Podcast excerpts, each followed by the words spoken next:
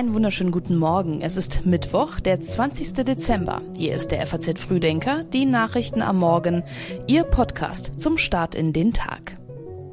Das Wichtigste für Sie an diesem Mittwoch. Die ukrainische Armee fordert zusätzliche Soldaten.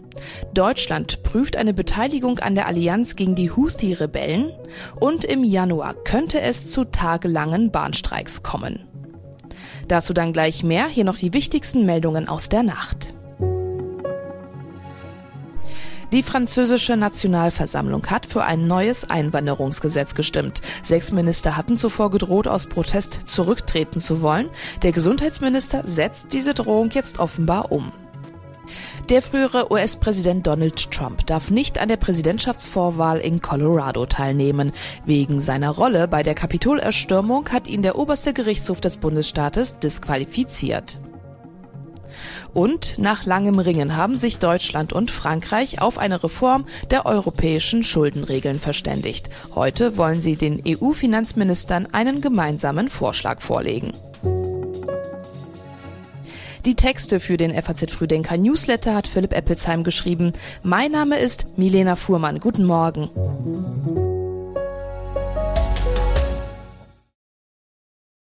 Die ukrainische Armee hat bis zu 500.000 zusätzliche Soldaten gefordert. Das sagte der ukrainische Präsident Zelensky gestern in Kiew. Eine Forderung, die nicht einfach umzusetzen sei und für die es mehr Argumente brauche, erklärte Zelensky weiter. Es sei eine Frage von Menschen, eine Frage der Fairness sowie eine Frage der Verteidigungsfähigkeit und der Finanzen, so Zelensky weiter.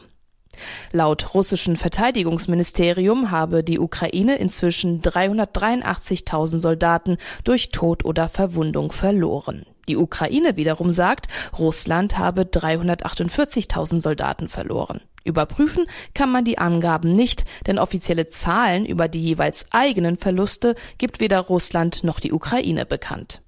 Offizielle Zahlen gibt es aber dafür vom UN-Hochkommissariat für Menschenrechte. Demnach seien seit Beginn des russischen Angriffskrieges mehr als 10.000 getötete Zivilisten in der Ukraine registriert worden.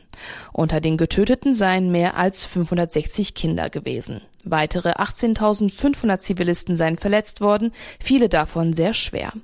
Die tatsächliche Zahl der zivilen Opfer liege aber vermutlich deutlich höher, heißt es weiter. Deutschland soll sich nach dem Willen der Bundesregierung an der US-geführten Militärallianz im Roten Meer beteiligen oder diese zumindest militärisch unterstützen. Das berichtet der Spiegel unter Berufung auf Regierungskreise. Demnach hätten sich Vertreter des Kanzleramts sowie des Außen- und Verteidigungsministeriums darauf verständigt.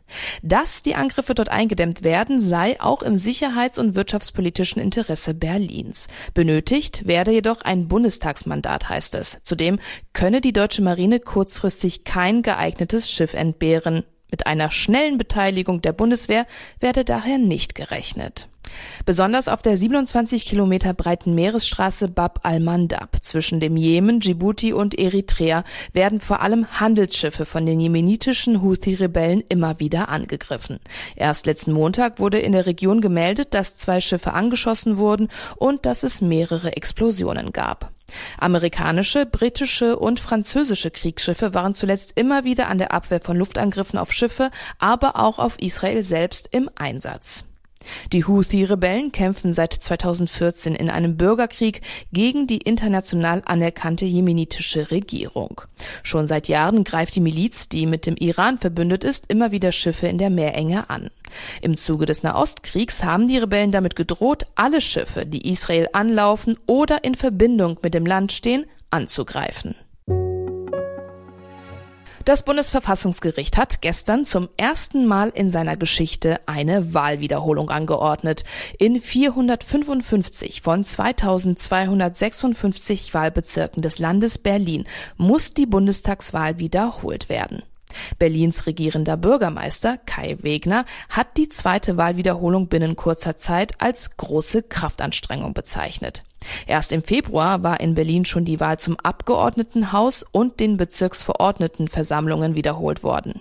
Zustimmung gab es aber stattdessen von SPD-Chefin Saskia Esken. Für sie sei dieses Urteil eine Bestätigung ihrer Rechtsauffassung. Es stärkt am Ende eben äh, auch das Vertrauen der Wählerinnen und Wähler in, in die Bedeutung ihrer Stimme. Es muss ja äh, gewährleistet sein, dass so eine Wahl auch ohne Fehler eben abläuft, richtig ausgezählt wird und da, wo Fehler geschehen sind, da muss es jetzt wiederholt werden. Das ist gut und äh, richtig so. Mit dem Urteil sei klar, dass man im Bundestag bleiben und die Aufgabe als soziale Opposition weiter wahrnehmen werde, sagte der frühere Fraktionschef der Linkspartei Dietmar Bartsch. Die Teilwiederholung könne nämlich den Ausgang in den beiden Wahlkreisen nicht verändern, in denen die Linke Direktmandate gewonnen habe.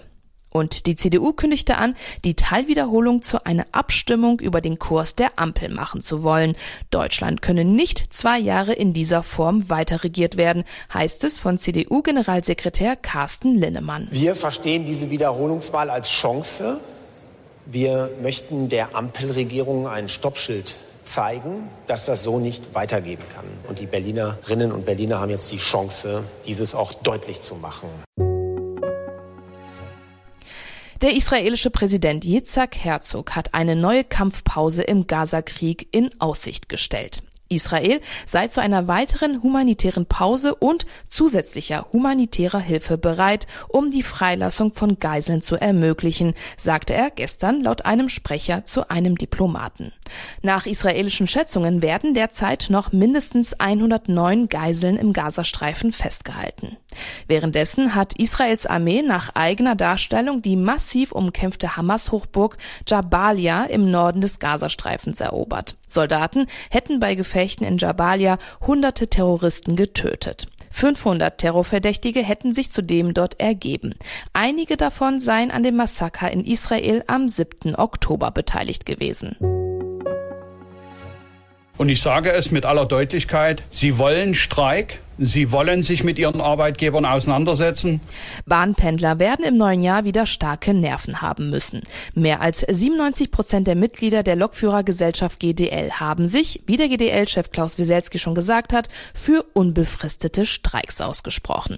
Laut Wieselski soll es aber nach wie vor über Weihnachten und Neujahr bis einschließlich dem 8. Januar keine Streiks geben. Ab dann allerdings müssen Bahnkunden mit mehrtägigen Streiks und tausenden Zugausfällen rechnen. Das, was jetzt kommt, wird kräftiger, wird länger und wird härter für die Kunden. Und da wir niemals die Verantwortung für die Auseinandersetzung alleine tragen, sondern immer zu 50 Prozent die Arbeitgeber dabei sind, will ich auch deutlich machen, dass Weihnachten, die Zeit der Besinnung, nicht nur für Sie und Ihre Familien, sondern auch für das Management der DB in allererster Linie aber auch für das Management der Transdev-Gruppe, die Citybahn und auch die Personaldienstleister genutzt werden sollten. In früheren Tarifkonflikten zwischen der Deutschen Bahn und der Gewerkschaft waren Ausstände über mehrere Tage keine Seltenheit. Im Jahr 2021 zum Beispiel streikte die GDL fünf Tage lang, im Jahr 2015 sogar sechs Tage. Es besteht also durchaus die Möglichkeit, dass es in dieser Größenordnung dann im Januar weitergeht. Die Bahn selbst ist, was den Streik angeht, aber zuversichtlich, zumindest ein Grundangebot aufrechthalten zu können. Man sei für mögliche Streikszenarien vorbereitet, heißt es vom Konzern. Auf der isländischen Halbinsel Reykjanes ist am Montagabend ein Vulkan ausgebrochen. Gestern Morgen war die Erdspalte, aus der die Lava sprudelte, rund vier Kilometer lang. Der jetzige Vulkanausbruch ist der vierte in Island innerhalb von zwei Jahren. Auf der Halbinsel Reykjanes hatte es bis 2021 acht Jahrhunderte lang keinen einzigen Ausbruch gegeben. 2021, 2022 und Anfang 2023 gab es dann gleich drei Eruptionen. Vulkanologen zufolge könnte die neue Welle von Ausbrüchen auf Reykjanes jetzt sogar noch jahrzehntelang weitergehen. Man hoffe auf das Beste, aber es sei klar, dass dies ein erheblicher Ausbruch sei. Das schrieb Islands Ministerpräsidentin Katrin Jakobsdottir bei Facebook. Laut einem Vulkanologen bestehe aber keine große Gefahr, dass der Ausbruch Siedlungen oder Bauwerke gefährden könnte, zumindest nicht in den nächsten Tagen. Auf der Halbinsel Reykjanes liegt der internationale Flughafen Keflavik. Die Entfernung zur Ausbruchsstelle beträgt weniger als 30 Kilometer. Zwar wurde für den Flugverkehr kurzzeitig die rote Warnstufe ausgerufen, aufgrund günstiger Windrichtungen war der Flugverkehr aber erstmal nicht beeinträchtigt. Und auch das ist Thema heute im geschriebenen FAZ Frühdenker Newsletter. Bei der Bundesliga steht heute der letzte Spieltag vor der Winterpause an. Bayer Leverkusen ist seit 24 Pflichtspielen ungeschlagen und geht an der Tabellenspitze in die Weihnachtszeit. Und Eintracht Frankfurt möchte an den europäischen Plätzen dranbleiben. Außerdem trifft Union Berlin auf Köln, Heidenheim auf Freiburg, Stuttgart auf Augsburg und Wolfsburg auf Bayern München. Diesen Artikel wie auch alle anderen Themen aus dem heutigen Frühdenker finden Sie online auf faz.net. Und das war's auch schon von uns. Morgen ab 6 Uhr gibt es dann wieder eine neue Ausgabe des FAZ Frühdenkers. Sagen Sie das gerne weiter. Haben Sie einen schönen Tag und bis bald.